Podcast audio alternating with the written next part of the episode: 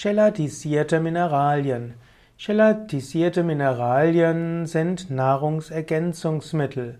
Gelatisierte Mineralien sind ein Komplex aus einem Metallkation und einer oder mehreren organischen Verbindungen. Dabei entsteht eine stabile Ringstruktur. Eine Aminosäure ist als organische Verbindung besonders geeignet, um eine stabile chemische Ringstruktur zu bilden. Und die untere und eine Ringstruktur läuft dann um ein Mineral herum. Gelatisierte Mineralien haben eine sehr gute Bioverfügbarkeit und äh, sie können deshalb gut vom Körper aufgenommen werden.